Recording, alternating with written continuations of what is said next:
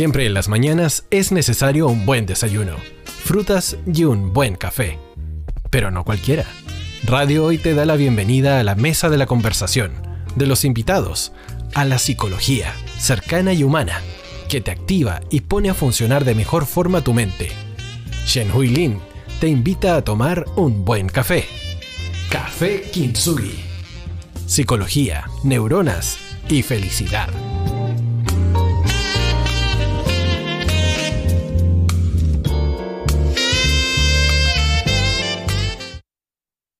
Y ya estamos al aire en otro martes del Café Kinsuyi. Buenos días, ¿cómo están? Esperamos que tengan un gran martes. Bienvenido a nuestro programa donde hablamos de psicología, neuronas y felicidad. El Café Kinsuyi se transmite todos los martes a las 11 horas por www.radiohoy.cl en su señal de audio o de TV streaming y además por el canal 194 de Sapin. Nos pueden dejar sus preguntas por mensaje en Instagram en arroba Agradecemos todas sus interacciones. Con ellas construimos este programa. Les mandamos un abrazo a todos nuestros radioescuchas, a la fanaticada y a todos nuestros amigos que nos siguen desde Latinoamérica y también de España. Un abrazo grande. ¿Cómo estás, Chan? Hola, muy, muy bien. Feliz nuevamente de vernos.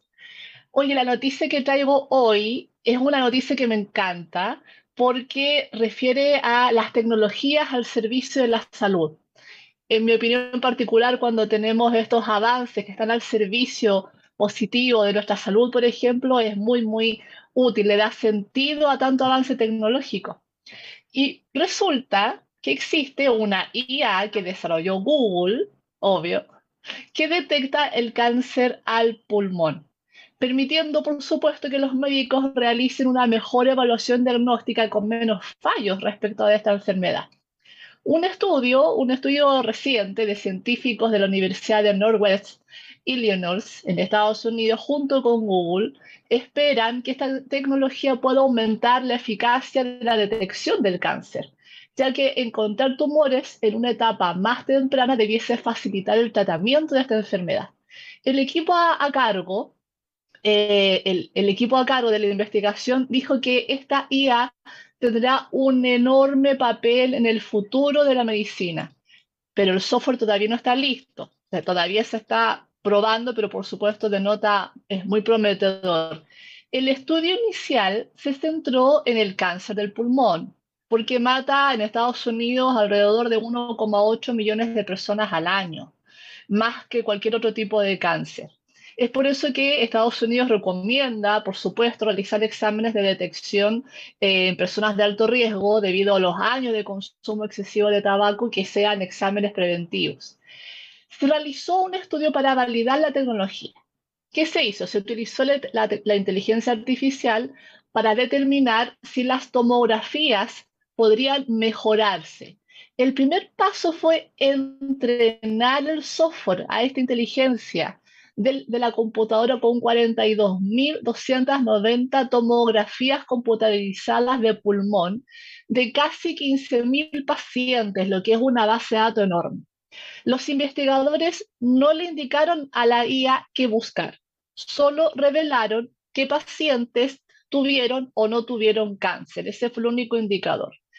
Los resultados que arrojó la IA fueron comparados con el análisis de un equipo de seis radiólogos expertos en la interpretación de tomografías computarizadas.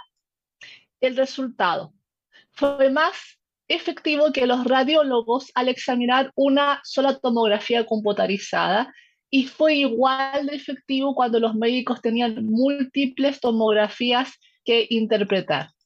Los resultados publicados en la revista Nature Medicine demostraron que la IA podría aumentar la detección de cáncer en un 5% a lo menos, lo que es muy bueno, y al mismo tiempo reducir los falsos positivos, o sea, personas que han sido diagnosticadas de cáncer, pero falsamente, en un 11%.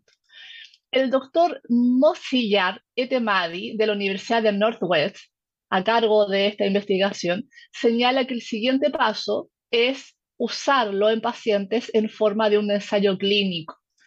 Etemadi dice que si se realiza un trabajo en conjunto entre la inteligencia artificial y los médicos, el resultado sería más efectivo, ¿no? Por supuesto, y que la IA puede tener un enorme papel en la medicina. Para allá es donde se está trabajando.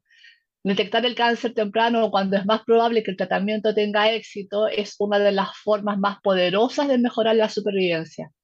Y desarrollar una tecnología que además sea económica, que no sea invasiva, podría jugar, por supuesto, un papel importante en estos procesos de diagnóstico y de tratamiento de la enfermedad del cáncer. ¿Qué te parece?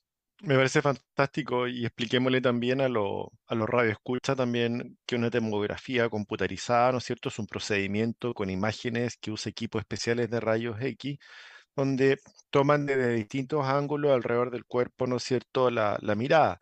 Y también siempre lo, la, la gente, los pacientes dicen, oye, voy al médico y me manda a hacer exámenes, linda la cuestión. Bueno, para eso esto, justamente la mirada de la, de la medicina tradicional occidental, ¿no es cierto? Eh, es justamente basada en la evidencia científica. Por eso al comparar tus, tus tomografías, tu TAC, ¿no es cierto?, de la sigla, tomografía axial computarizada, puedes compararse con otra evidencia y la inteligencia artificial, la IA que tú señalabas, la compara con muchos otros y ahí podemos obtener todos estos datos. Entonces, un poco por ahí va la cosa, por ahí va la, la, hebra de que siempre nos manden a hacer exámenes. No está de más, justamente para poder entrar en, el, en, la, en, la, en la posibilidad de ser medido, comparado y tener esta, estos resultados que hoy día los seres humanos junto con la IA, la inteligencia artificial, nos ayudan a, a prevenir, ¿no es cierto?, enfermedades tan terribles como las enfermedades oncológicas, Chanhuay. Sí, bueno, sí, esto de, de hacer el programa también con ustedes ha, sido bien interesante porque, bueno, eh, hoy día hemos querido traer un tema que entendemos que es un tema que está removiendo a Chile y Chile ha removido al mundo con, esta situación que hemos vivido el pasado domingo 4 de septiembre. Así que hemos querido traer también un poquito la mirada desde las neurociencias y la psicología de la conducta. Eh, un poco qué ha pasado con esto de las famosas preferencias políticas. ¿Por qué el cerebro funciona de un modo o de otro? Eh, esta jornada de elecciones fue totalmente contraria el plebiscito de salida al plebiscito de entrada y son los mismos votantes prácticamente, bueno, solo que ahora se sumaron, ¿no es cierto?, la totalidad por el voto obligatorio. Entonces nos hacemos algunas preguntas, ¿no es cierto?, eh, que van por la línea de cómo opera el cerebro de los ciudadanos a la hora de tomar decisiones electorales a la hora de votar a favor de una idea, de un candidato o de un partido político. Sí, obviamente yendo un poquito más allá del, plebiscito de salida que acabamos de, de, recibir. ¿Nuestro cerebro se comporta de manera diferente según las creencias políticas? ¿Por qué cuando alguien ve, por ejemplo, una campaña política, ¿no es cierto? Estuvimos viendo la franja política. Eh, solo se presta atención a la información que respalda sus propias creencias.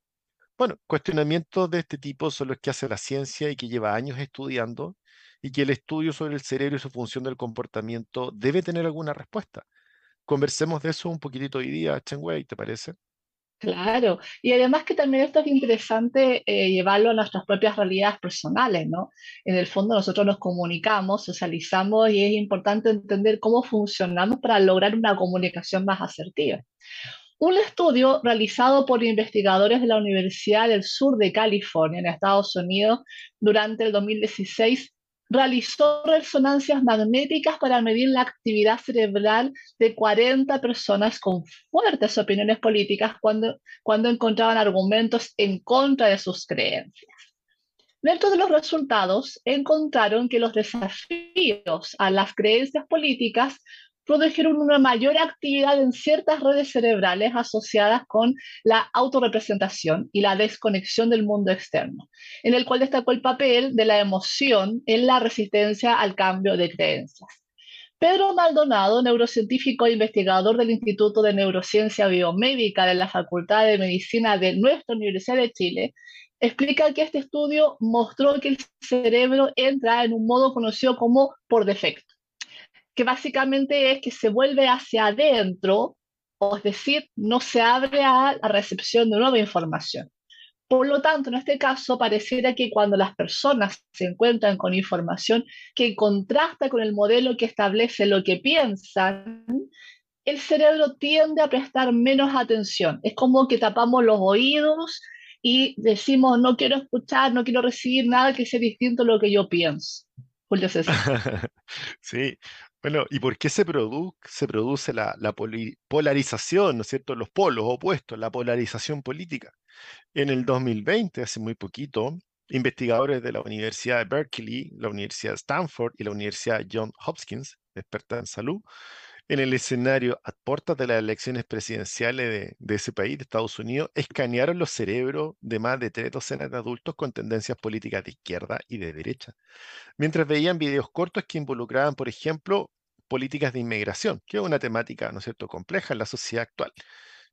Sus hallazgos mostraron que los liberales y los conservadores respondieron de manera diferente a los mismos videos. Interesante, ¿eh? Especialmente cuando el contenido que se veía contenía vocabulario que aparece con frecuencia en los mensajes de las campañas políticas. Es decir, biológicamente, el estudio reduce la fuente de polarización neuronal a una de las regiones del orden superior del cerebro, conocida como la corteza prefrontal dorso medial. O sea, hay un lugarcito ahí donde se van anidando todos estos estímulos. Esta es la parte del cerebro que actúa como el polígrafo del cerebro, es decir, ahí es la verdad y la verdad, no se puede mentir, siguiendo un hilo narrativo y deconstruyéndolo pieza por pieza para que tenga sentido. Aunque no se observó un patrón sistemático en general, cuando la actividad cerebral aumentó más entre los conservadores, se incrementó menos entre los liberales. O sea, hay diferencias entre los que piensan de una manera más progresista y otros más tradicional o conservadora. ¿No es cierto?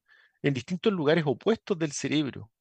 De manera gráfica, si se imagina la actividad cerebral de cada persona como una línea que sube y baja, estas oscilaciones ocurrían en diferentes momentos para los conservadores y para los liberales, de forma coherente, aunque no estandarizada, ya que depende del momento de cada grupo que lo vea, lo que le atraiga, lo que le estén diciendo y que le haga sentido.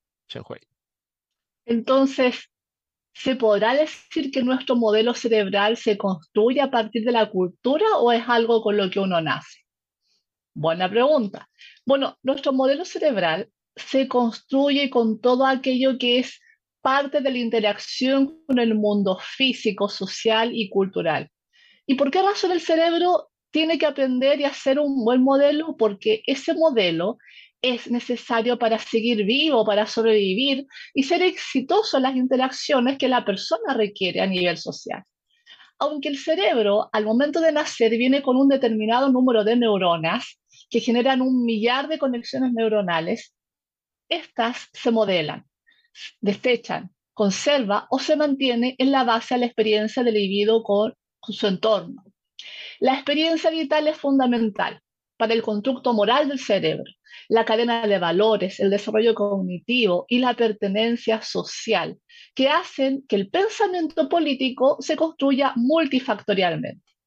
Neurocientíficos de la, de la Universidad de Chile, como Pedro Maldonado, explican, por ejemplo, si un individuo hubiese nacido en Irán, su su modelo, del mundo habría sido necesario para desenvolverse de buena manera en ese contexto. Pero lo que pasa con el tiempo es que la persona busca y le da más peso a aquella información que coincide con su modelo del mundo y lo refuerza.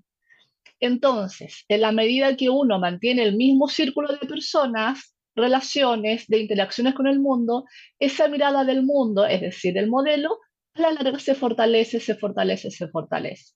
Julio César. Claro, claro, Maldonado tiene toda la razón del mundo acá porque lo hemos visto todos estos meses en las conversaciones, cuando te juntas con los familiares, con los amigos, con los colegas, y empiezan a hablar y de repente sale se, se, abrió el tema y la gente empieza a como a, estar en bandos a reforzarse y tú te empiezas a juntar con gente que tiene la misma preferencia o idea sobre, sobre cómo tomar una decisión final, porque en el fondo lo que estás haciendo es como que te estás apapachando con los tuyos, buscando tu manada de referentes para hacer fuerza, porque en el fondo, como tú bien señalabas, Chan Hui, se busca que mi mundo físico, social y cultural se validen, se validen, porque si no me están quitando mi manera de ver el mundo.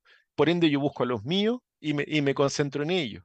Bueno, pero de esto vamos a seguir hablando de este cerebro político, eh, del cual estamos viendo ya que hay diferencias importantes en, entre pensamientos de izquierda, de derecha, liberales, conservadores, a la vuelta de comerciales, perdón, a la vuelta de la música, con Sucker de Jonas Brother. Nos vemos en el Café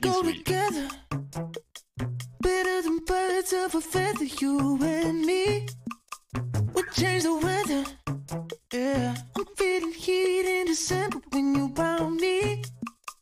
I've been dancing on top of cars and stumbling out of bars. I follow you through the dark, can't get enough. You're the medicine and the pain, the tattoo inside my brain, and baby, you know it's obvious. I'm a sucker for you.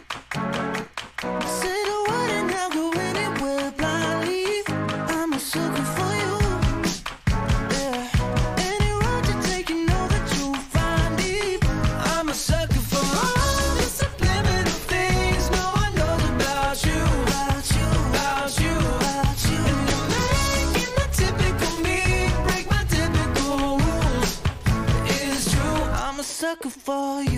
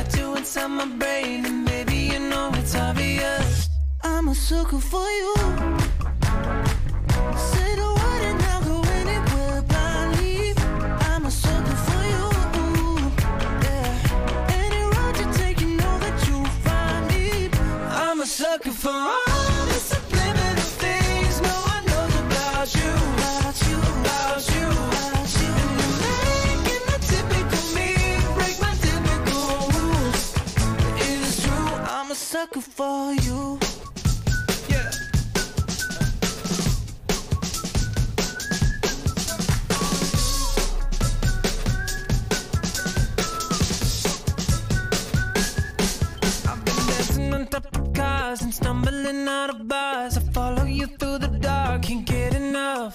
You're the medicine and the pain, the tattoo inside my brain, and baby you know it's obvious. I'm a sucker for you. Yeah. Say the word and I'll go anywhere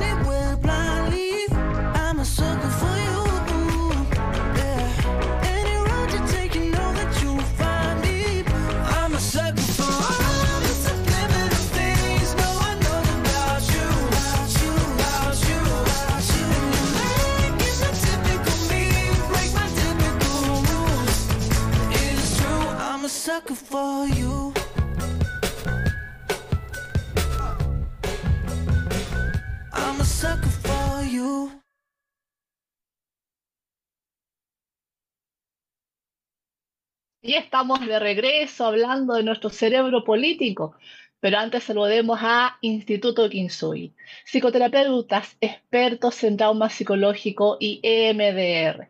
EMDR es una terapia psicológica de tercera generación basada en evidencia científica orientada al tratamiento psicológico del trauma. Acá sus reservas por WhatsApp al más 569 3716 6362 el trauma se puede superar. Sí, pues continuamos con el programa de este cerebro político. Y hay cosas que también los cerebros de izquierda y de derecha tienen en común, que odian la incertidumbre. Hablemos de eso. Hay una intolerancia a la incertidumbre.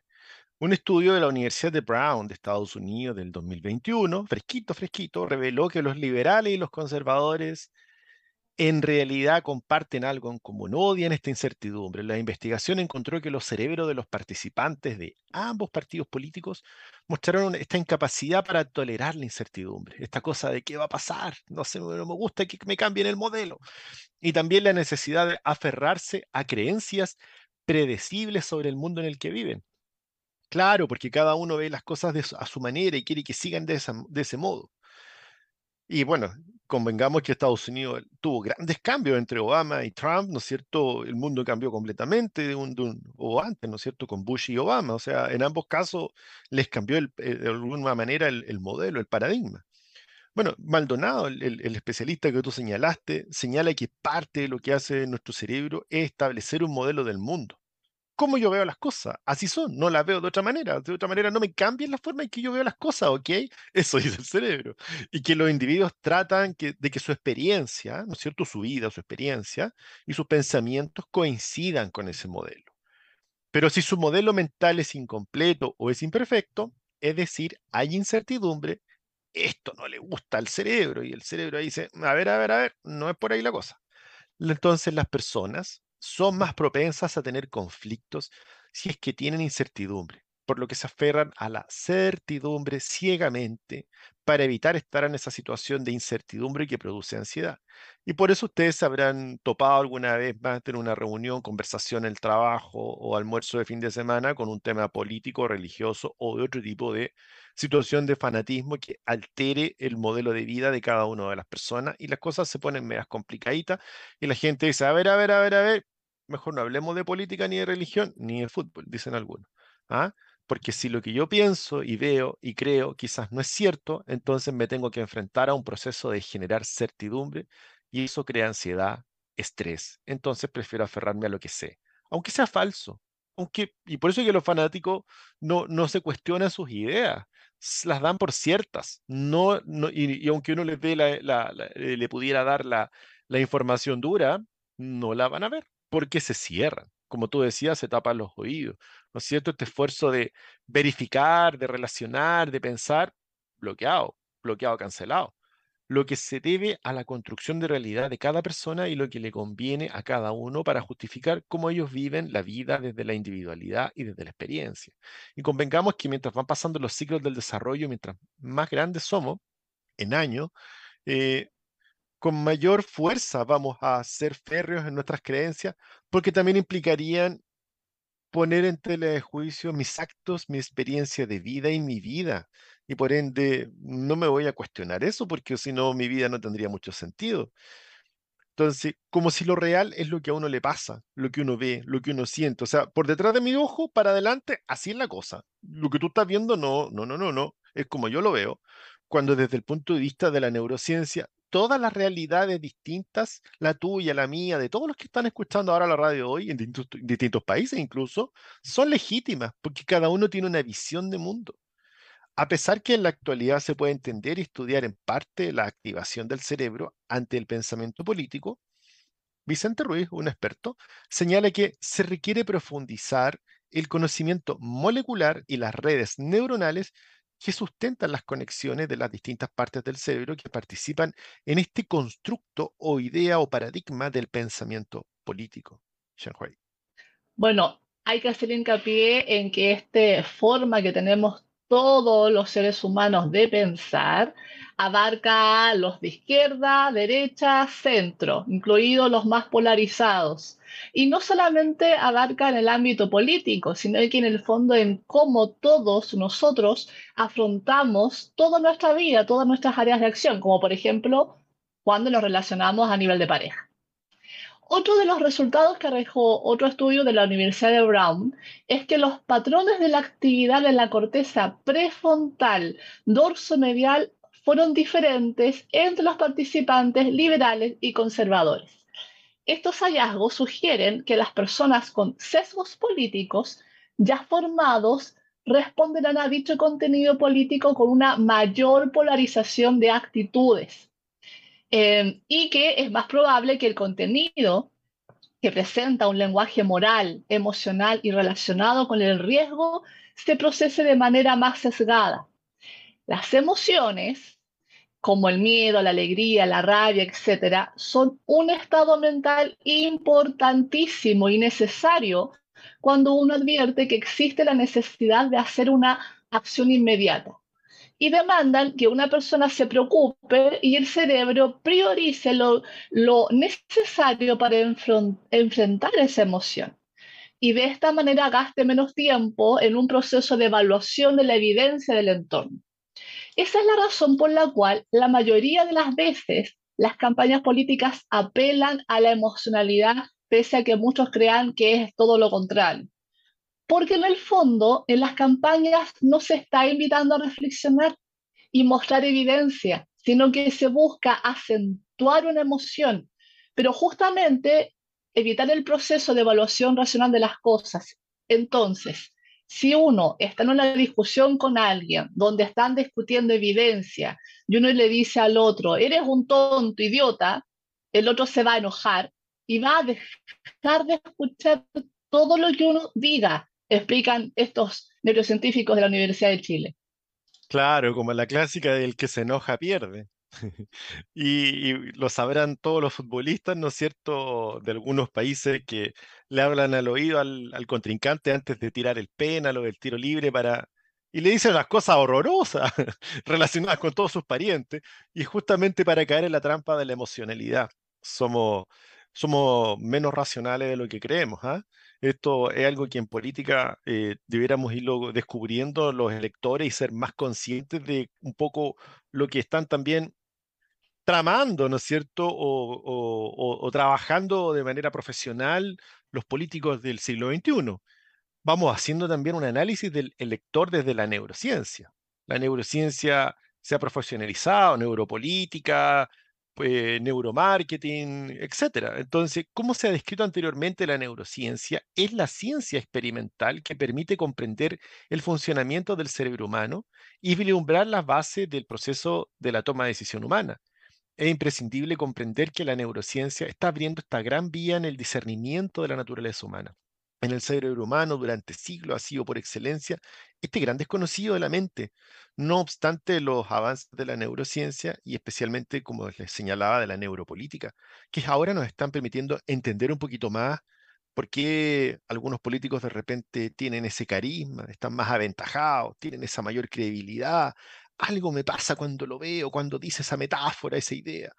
Bueno, Carlos Belmonte, prestigioso científico del Instituto de Neurociencias de Alicante y experto en los mecanismos del dolor y del funcionamiento del cerebro, afirma que en un futuro cercano se podrá leer y manipular el cerebro como se quiera. Bueno, bien ambiciosa su frase, pero bastante cierta por lo demás. Eh, varios gobiernos incluso, pongan atención en esto, han, han estado implementando las técnicas de la neuropolítica para internar, para inten- intentar internar y comprender la forma de pensar y de procesar la información de sus ciudadanos y de esta manera persuadirlos, utilizando estrategias de comunicación política que conecten con el cerebro de sus ciudadanos. En el año 2012, o sea, hace ya 10 años atrás, el gobierno francés anunció la creación de una oficina de neuropolítica dedicada a la aplicación de la neurociencia a la política pública. Y por otra parte, el gobierno del Reino Unido, al frente, cruzando el charco, ¿no es cierto? Eh, el Canal de la Mancha, el Reino Unido, tiene un equipo que utiliza conocimientos sobre los procesos cognitivos automáticos para inclinar a los ciudadanos hacia las decisiones que el gobierno considera favorables para sus intereses. Lo hemos visto esta semana con eh, el cambio de mando, eh, la partida de la reina, el reposicionamiento de marca de Carlos III y, Camila Parker. Bueno, nada se improvisa en estos países antiguos y que ya van avanzando, ¿no es cierto? Y que entienden que hay un cerebro político, Chen Hui. Bueno, y, esto no solamente funciona a nivel político, yo creo que después de este programa sería interesante que ustedes a partir de ahora observen las campañas publicitarias de algunos productos que proveedores intentan vendernos y observen que lo que intentan vender no es el producto, sino que el mensaje emocional que trae anidado ese producto para que uno vaya y compre, porque en el fondo lo que uno va a comprar no es el producto, sino que es el mensaje emocional que se ha insertado en ese producto. Para que lo vayan ampliando su mirada cuando vean algún eh, publicidad por ahí. Estamos entendiendo entonces que la estructura del cerebro y sus funcionalidades tienen una fuerte influencia en el comportamiento político del electorado. El doctor Daniel Hefner, de lo- del jefe de unidad de, la, de neurología del Hospital General de Castellón, define el cerebro como el órgano que permite pensar, sentir, desear y actuar, en el cual se asientan múltiples y diferentes acciones tanto conscientes como no conscientes, que permite al ser humano responder a un mundo en continuo cambio y que demanda respuestas rápidas y precisas. El nervio, el sistema nervioso tiene una organización compleja que sigue planteando importantísimos retos a la ciencia, a la neurociencia, pese a los grandes avances de las últimas décadas. Pero antes de continuar, vamos a una tanda comercial y regresamos en un par de minutos.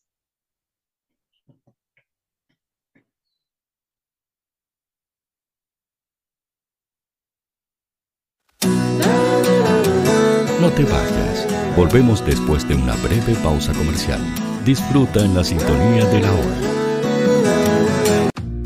Personaliza tus ideas con Estampados MG. Una excelente alternativa para estampados de poleras, tazones, cojines, delantales y mucho más. Especializados en personalizar recuerdos para todos los fanáticos del fútbol y clubes de fans. Encuéntranos en Facebook y Twitter como arroba estampadosmg. Despachos a todo Chile. La mejor opción de precio y calidad la encuentras en Estampados MG.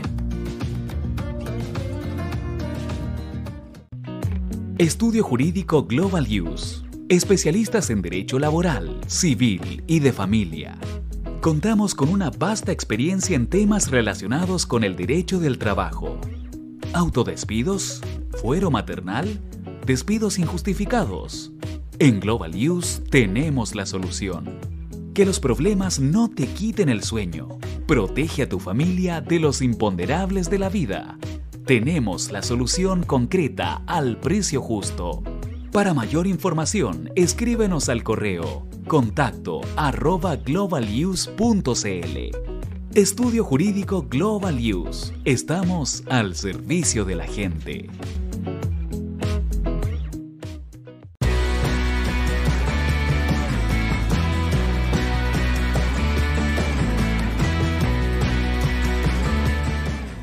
Tío hoy te está esperando para programar los mejores temas. Envíanos un WhatsApp al más 569 6355 0152. La música que tú programas suena en la hoy. Vota en las diferentes categorías de nuestro ranking. Tú eliges los temazos de la semana en la hoy.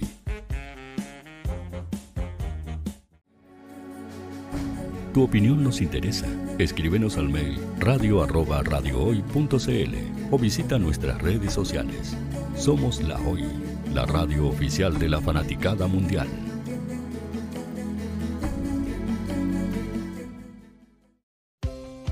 Tú, que nos escuchas todos los días, ¿sabes por qué somos la radio oficial de la fanaticada mundial? Si no lo sabes, sube el volumen. Hola tío, aquí Andrew de Argentina. Hola tío, hoy soy Deb. Saludos desde España. Radio Hoy es mi radio. Hola, mi nombre es Eric y los estoy escuchando desde La Habana, Cuba. Hola tío, hoy es un placer estar escuchando a Najo. Os mando un saludo desde Brasil, o como decimos por aquí, un abrazo muy fuerte. Chao, chao. Hola tío, soy Yángela y soy de Puerto Rico. Hola tío, aquí una peruana desde Italia, en sintonía de la radio de la fanaticada mundial con Radio Hoy y el tío Hoy, por supuesto. Hola tío, hoy soy Alexa de México, tengo 8 años. Hola tío, ¿cómo estás? Te saluda Mónica Zuno desde Paraguay. Hello tío hoy. We're streaming from the United States and we thank you for doing this special stream. La radio hoy soy Laxane y los escucho desde Nicaragua. Hola tío, soy Majo de Bolivia. Hola Radio Hoy Chile, muchos saludos desde Honduras. Hola tío, te saluda Eric desde Ecuador. Hola, soy Mabel de Buenos Aires. Radio Hoy te escucha. Hola, buenas tardes. Saludos desde Venezuela. Hola Radio Hoy, les saluda Germayori Mancía desde Guatemala. Hola amigos de Radio Hoy. Tío Hoy, tío Hoy, tío Hoy. Para Chile, América y el mundo, Radio Hoy, la radio oficial de la fanaticada mundial. El área deportiva de la Hoy está todos los fines de semana reporteando, transmitiendo y llevándote la emoción del fútbol. Hoy Deportes, con el fútbol nacional e internacional, campeonato chileno, primera B y fútbol femenino. Sintonízanos sábados y domingos por www.hoydeportes.cl y todas nuestras redes sociales. Porque somos la, la pasión que desborda sus sentidos.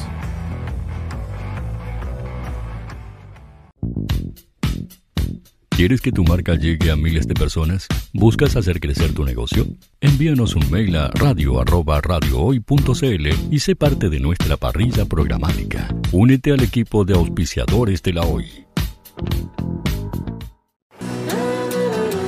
Hola.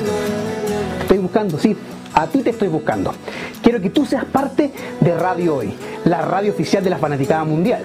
¿Y cómo hacerlo? Fácil, muy sencillo. Envíame un correo a radio con tu idea o con tu proyecto de programa y conversemos, hablemos. Porque aquí en Radio Hoy, la radio digital más importante de Chile, queremos que tú seas parte de esta inmensa familia de la fanaticada mundial. Recuerda, envíanos un correo y conversemos. Somos Radio Hoy, la radio oficial de la fanaticada mundial.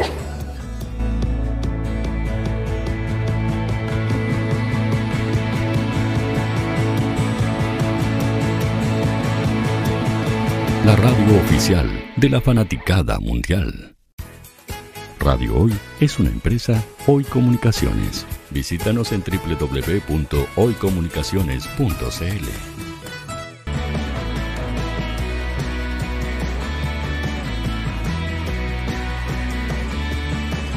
Para Chile, América y el mundo, Radio Hoy, la radio oficial de la fanaticada mundial. Y ya estamos de regreso en el Café Kinsuyi y queremos saludar a nuestro auspiciador Instituto Kinsuyi, psicoterapeutas expertos en trauma psicológico y EMDR. El EMDR es una terapia psicológica de tercera generación basada en evidencia científica orientada al tratamiento psicológico del trauma. Haz tus reservas a los siguientes números WhatsApp: más 569 5634 5078 y más 569 37 16 6362. El trauma se puede superar. Y bueno, Hui, seguíamos conversando un poco de este cerebro político. ¿Qué nos cuentas? Así es. Bueno, quizás ya vamos entendiendo que el principal objetivo de un político en su campaña es simpatizar con los electores y persuadirlos para obtener la mayor votación posible y ganar las elecciones. Para ello necesita apelar a la emocionalidad, para ello necesita lograr aumentar la empatía. Y la empatía se define como un proceso emocional que ocurre en el cerebro surgido a partir de sentir lo mismo que siente la persona que transmite el mensaje. Por lo tanto, si no existe emocionalidad en el político o en los políticos, será imposible que los votantes se conecten con esta persona y el político pueda transmitir así su mensaje para ganar elección. Así es, pues. Bueno, ¿cómo ocurre el proceso este de la empatía política en el cerebro humano? El proceso de empatía política se da gracias a un sistema de neuronas que están en el cerebro humano, que son conocidas como las neuronas espejo. Habrán escuchado algunos de ellas. Estas neuronas de espejo fueron descubiertas por el neurocientífico italiano Giacomo Rizzolatti en el año 1996 al, al, descubrirlo con unos monos que, que, se encendían no solo cuando el animal ejecutaba ciertos movimientos, sino que simplemente con mirar un monito al otro monito se le activaban las mismas neuronas. Qué lindo. Y se dio cuenta, bueno, que eso nos ocurría también a nosotros, los primates superiores, sapiens sapiens, pero no teníamos gran diferencia. El sistema de las neuronas espejo en los seres humanos están ubicadas en la corteza frontal inferior, cerca del área de Broca, eh, o sistema límbico del cerebro, el área de Broca, un área relacionada con el lenguaje, con el darle sentido, ¿no es cierto?, a las palabras, y el sistema límbico del área de las emociones del cerebro. Áreas que controlan comportamiento, por ende, y la interacción social. Las neuronas de espejo eh, tienen esta capacidad para comprender la acción, aprender por imitación e imitar el comportamiento de los demás. Qué importante, porque imitando aprendemos, ¿se han dado cuenta? Así podemos comprender la interacción del otro. Daniel Goleman, autor del libro La inteligencia emocional, afirma que estas neuronas detectan las emociones, movimientos e incluso las intenciones de la persona que habla y reeditan en el cerebro del receptor de quien está ahí, mirando, imitando, el mismo estado detectado, activando en él las mismas áreas activas en el cerebro del interlocutor, creando este contagio emocional. Le estamos dando aquí la papita al político para que haga la pega, pues. Bueno, vamos tratando de comprender un poco de las estructuras neuronales ¿no? que inciden en esto. Dentro del sistema límbico existe un centro de operaciones en el cual se controlan las respuestas emocionales y es lo que probablemente muchos conocen, lo denominado la amígdala. La amígdala. Y desde esta parten los mecanismos para determinar si el estímulo que llega es positivo o negativo y el tipo de emoción que se genera. Según estudios realizados por Drew Western, quien cita en su libro el neurocientífico Joseph Ledoux, la amígdala es la estructura cerebral que llama más la atención en el área de la neuropolítica. La amígdala está envuelta en el proceso emocional del votante desde la identificación y la respuesta a la expresión emocional hasta agregar un significado emocional a los eventos, creando la intensidad de la experiencia emocional para generar y unir sentimientos.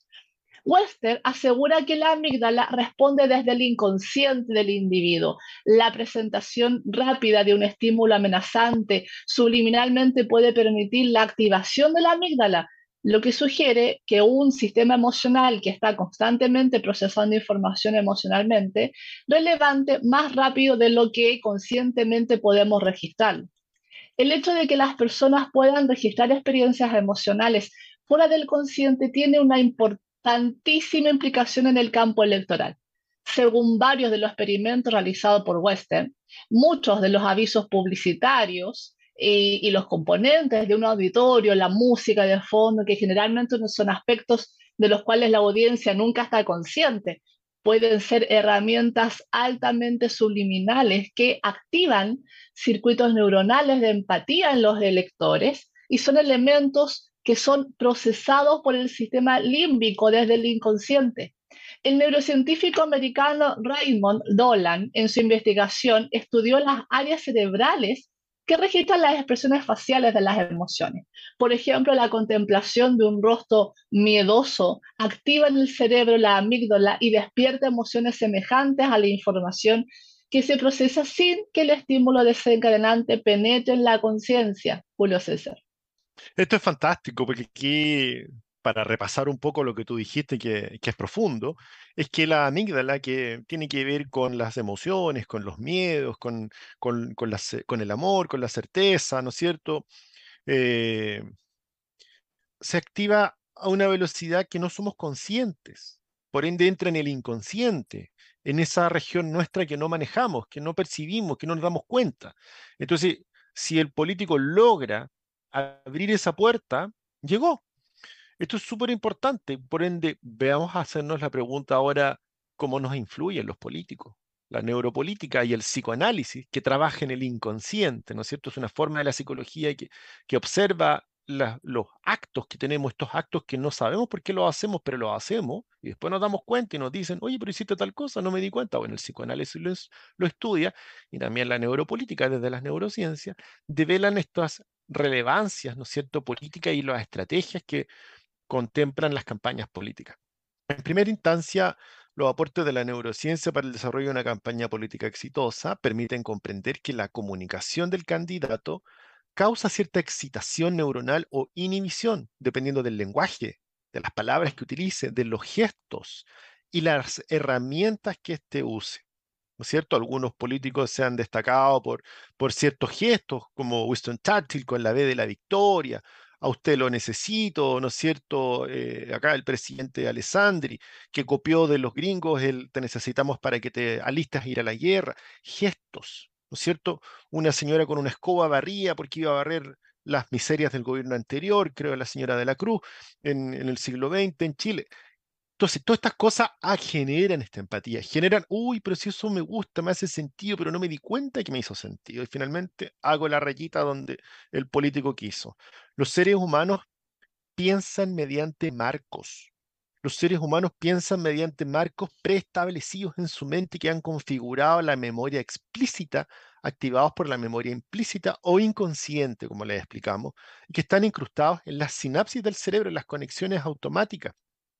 Por lo tanto, los políticos tienen que tener la capacidad de estructurar su campaña en torno a estos marcos preconcebidos de los ciudadanos. O sea, tienen que saber leer lo que los ciudadanos tienen como marcos, sus valores, sus creencias, creencias preexistentes, su cultura, lo que a ellos les hace sentido, asentados en la mentalidad de los ciudadanos. Mentalizarse, mentalizar, leer, como lo estudió alguna vez los precursores, ¿no es cierto?, de esta cosa, Charles Pierce, John Dewey y la Escuela de Michigan, que fueron de los que aperturaron este, estos acercamientos teóricos al pensamiento del cerebro político.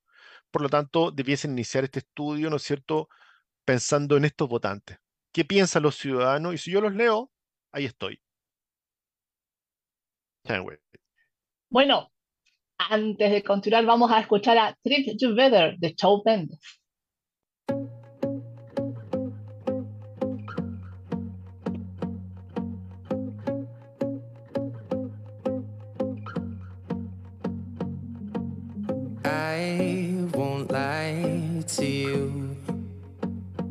I know he's just not right for you. And you could tell me if I'm off, but I see it on your face when you say that he's the one that you want. And you're spending all your time in this wrong situation, and anytime you want it to stop.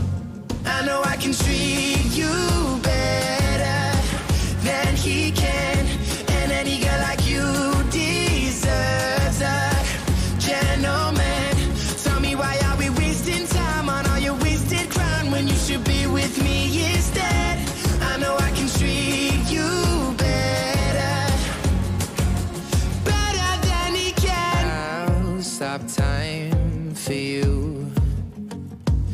second you say you'd like me to. I just wanna give you the loving that you're missing, baby. Just to wake up with you will be everything I need, and this could be so different. Tell me what you want to do. Cause I know I can treat you better than he can,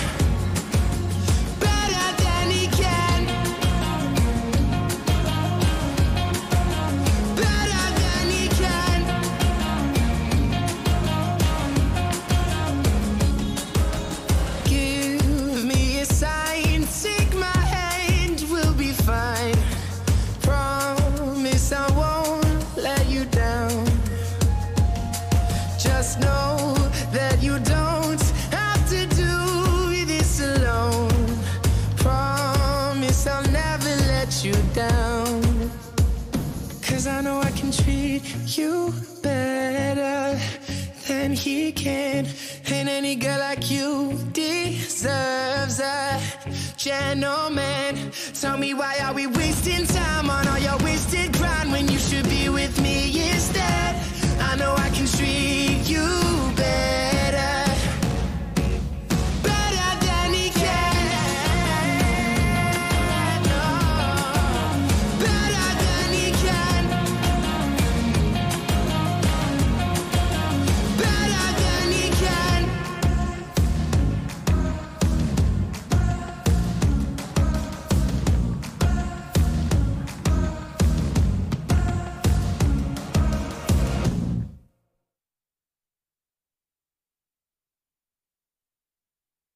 Y estamos de regreso, ya a punto de terminar, pero es necesario que comprendamos cómo nos influyen los políticos. Y claramente ya estamos viendo que hay un factor emocional importantísimo. El estudiar el sistema límbico ha permitido darnos cuenta cómo los acontecimientos cargados de sentimientos, de emociones, que, que los hechos neutrales y los estímulos, los estímulos emocionales captan más atención y son procesados por el cerebro con mayor precisión que lo racional ya que la amígdala es el área del cerebro que al activarse permite que los ciudadanos, que los votantes puedan agregar un significado emocional a elementos como la decoración del escenario, el tono de voz, la motivación, los movimientos del candidato, las metáforas y otros elementos emocionales. Estos crean la intensidad de la experiencia emocional para generar y unir sentimientos. Por lo tanto, hay factores biológicos que predisponen a lo emocional por sobre lo racional. Así podemos comprender que aquellos políticos que apelan a lo emocional tendrán mayor cantidad de adeptos, ya que llegarán al plano inconsciente de los electores influenciando su conducta. Y estas son herramientas que usted también puede aprender, no necesariamente porque sea político, pero quiere comunicar ideas, Julio César. Claro, porque también está el mundo de los que, que cuando hablamos de político hablamos de narrar, de narrativa, de contar un cuento, de, de, de un storytelling, que hoy día se usa mucho el concepto, ¿cierto? Y ahí está el poder de la imagen política en el comportamiento electoral, las emociones, como dices tú, los movimientos, las intenciones que proyecta el candidato. Todo esto se va reeditando en nuestro cerebro, se va activando, ¿no es cierto? Estas mismas áreas a través de la neurona de espejo que hemos visto, las amígdalas, estamos concluyendo. Estos marcos mentales, cuáles él me habla en mi marco, entonces yo entiendo que él me entiende, que me comprende y está en mi mundo, por ende está en la mía, por ende a mí me interesa, me doy cuenta de aquello consciente, pero también inconscientemente, gracias a la amígdala. Y también las metáforas. Las metáforas son formas de entrar en la mente del otro como un viaje, como un caballo de Troya. ¿ah? Me explica a través de una idea simple algo más complejo y lo hace en un tono emocional. Eso es lo que van logrando los políticos en este cerebro político, Chanhuay. Claro, en el fondo las neurociencias permiten comprender que los seres humanos entienden en términos de metáfora, ya que tienen a su disposición inherente una predisposición de organizar experiencias en forma de historia, en puntos de vista, características, intenciones estructuradas, argumentales, secuenciales, de manera, de esta manera los políticos organizan sus discursos en forma de un relato. Este capta la atención de manera permanente de los electores, crea recordación, mientras que los datos puros, sin contexto, son muy difíciles de retener a largo plazo. Yo creo que muchos los han vivido en las reuniones de la semana, los viernes, de los lunes, en reuniones de gerencia, donde se presentan una cantidad de PowerPoint con datos, datos, datos, datos. El relato permite una conexión con los sentimientos y la metáfora propia del receptor y eso facilita la generación de empatía, Julio César. Claro, y yo no me quiero ir sin no decir que este cerebro político está, está, forma parte del equipamiento de este animal político, como diría Aristóteles, ¿cierto? Este animal político es una frase del gran filósofo hace más de dos mil años atrás, griego, que significa que el hombre se diferencia de los animales, entre otras cosas porque vive en sociedades organizadas políticamente, polis, ciudad, el griego, en cuyos asuntos participa públicamente con su voto, o sea, puede cambiar el modelo de sociedad o mantenerlo. Y en eso no nos podemos olvidar de este cerebro, de este animal político. Somos el único animal político de la sociedad, o de la, de la, porque tenemos cultura, no, hablamos a través del lenguaje.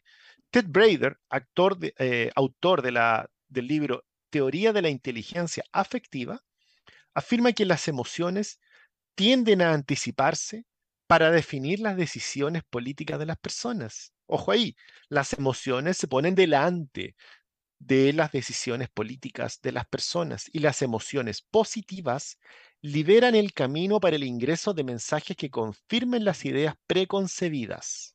O sea, si tú haces esto, entraste. Mientras que las negativas parecen conducir a la reflexión, a ver, a ver, no me hace tanto sentido esto, aunque no modifiquen el sistema de creencias previas.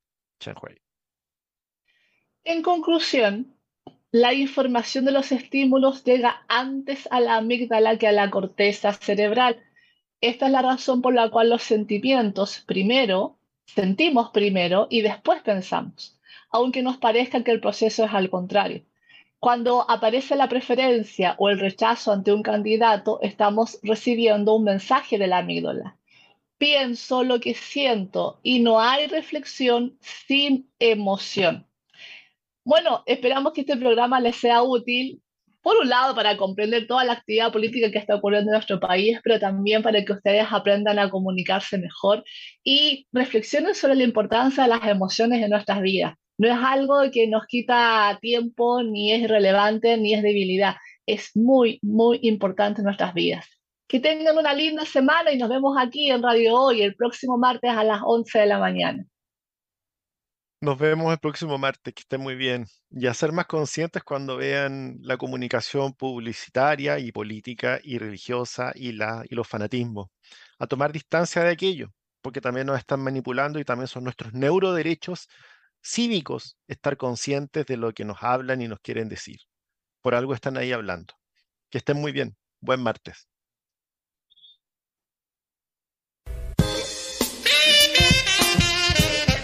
Un café cargado y ya quedamos listos para comenzar el día.